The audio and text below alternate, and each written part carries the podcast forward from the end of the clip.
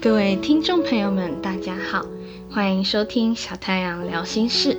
今天要来和大家分享社工师考试国考一次就上榜。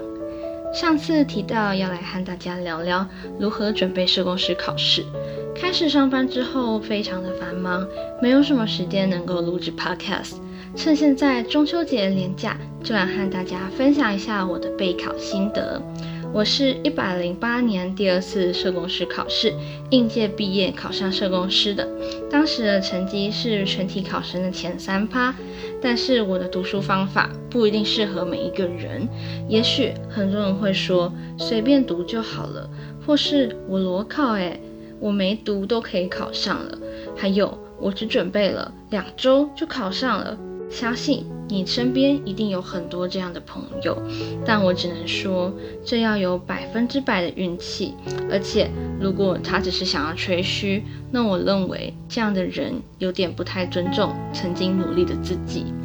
如果你想要快速上榜，那我的方法可能不太适合你。我自己认为我的方法像是地毯式的读书，我认真准备了四个多月的考试，大约是大四下学期的三月开始到七月的考试前。那当我确定研究所报到后，我开始专心的准备社工师考试。我和几个同学一起组了社工师考试的读书会。当时我们每天早八晚五在学校开一个空教室，一起读书，一起练习考古题，互相讨论，一起计时模拟考试，也互相改申论题。我们使用了阿摩线上测验的读书会群组。一起督促对方的练习进度，然后开一个云端音碟，分享自己的笔记给对方。那我先来分享一下选择题的准备方式。课本呢，你一定要熟读；理论你也要记清楚，像维氏、中式、句式的这些理论，每一个的点都要记清楚，它怎么来的，它内容是什么，那可以应用在哪边，这个你都要自己去读。那也可以自己做一个理论的心智图或是鱼骨图。那考古题尽量每一年都要做过一遍。我最后考试前是每年都做过三次以上。另外，你可以载一个阿摩测验的 APP，这个 APP 呢可以像考驾照一样随时随地的做题目。如果你是在职考生，那你在通勤的时候就很适合拿来使用。你可以在通勤的时候拿来做题目，也可以收录你做错的题目，就重复一直做这些错题。那申论题的互改部分呢？我们是参考高点高上等补习班它公开的解答，再去对照就是我们彼此伙伴的答案去计分，将所有的重点都写出来为主。一开始建议大家可以用 open book 的方式来练习申论题，那你过一阵子之后再将课本收起来重新练习，可以加深你的印象。跟大家分享一个小小的插曲。当年我考试的时候，第一堂课是考社会工作。那我当时考试非常的顺利，自信满满的走出考场。没想到第二堂考试考直接服务的时候，我才发现我上一堂社会工作考试的申论的答案卷是没有画记到题号的，瞬间晴天霹雳。我很担心自己的申论题会零分，我还想说后续的科目要不要直接弃考，半年之后再来。那好在当时读书会伙伴刚好在同一个考场的瑞。同学，他就拉住了我。你都准备这么久了，不要直接离开。你至少可以用其他的科目去补你这一科的分数。而且刚才那一个真的应该是不会给你直接零分，顶多扣一点分数。不然你去问问看前面的监考老师。那在他跟我说完这句话之后，我马上抽到前面去问监考老师。当时监考老师人很好，他叫我一定要考完，不会零分的，要我放心。那我才回到作为继续考试。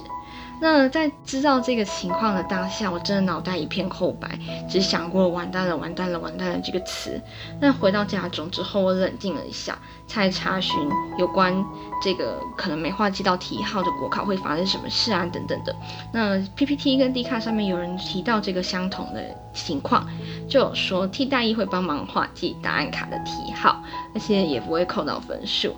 那这边当然是不鼓励大家就是没有画记题号啦，但是现在。在你们改版后的考试卷应该是不用画记题号了，但是你一定要看清楚题目的说明。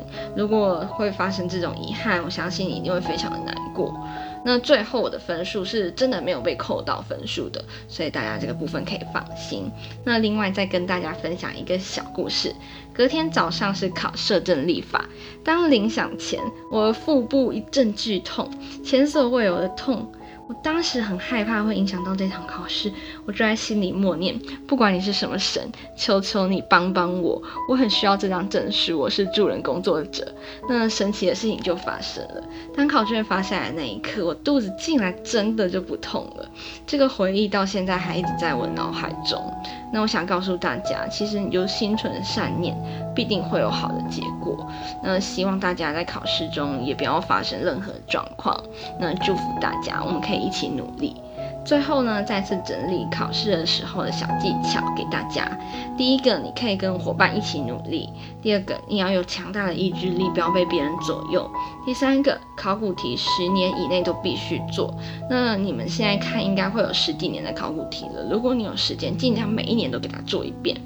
第四个申论题一定要练习，你一定要动笔去写申论题，最好还可以计时，不然你在考试之中你会写不出来。这也可以多参考补习班的答案。第五个，善用阿嬷去做考古题。就是多做考古题，真的是要重复的做，把它做到滚瓜烂熟这样。第六个年代数字你一定要记清楚，因为考试公司考试它很重重视的就是这些法条啊，它罚款多少钱，还有第几年发生了什么事情，年代跟数字都要记清楚。很谢谢大家今天来收听这一集如何准备社工师考试，希望大家在社工师考试上面都可以有一个好的结果。那期待我们下次再见。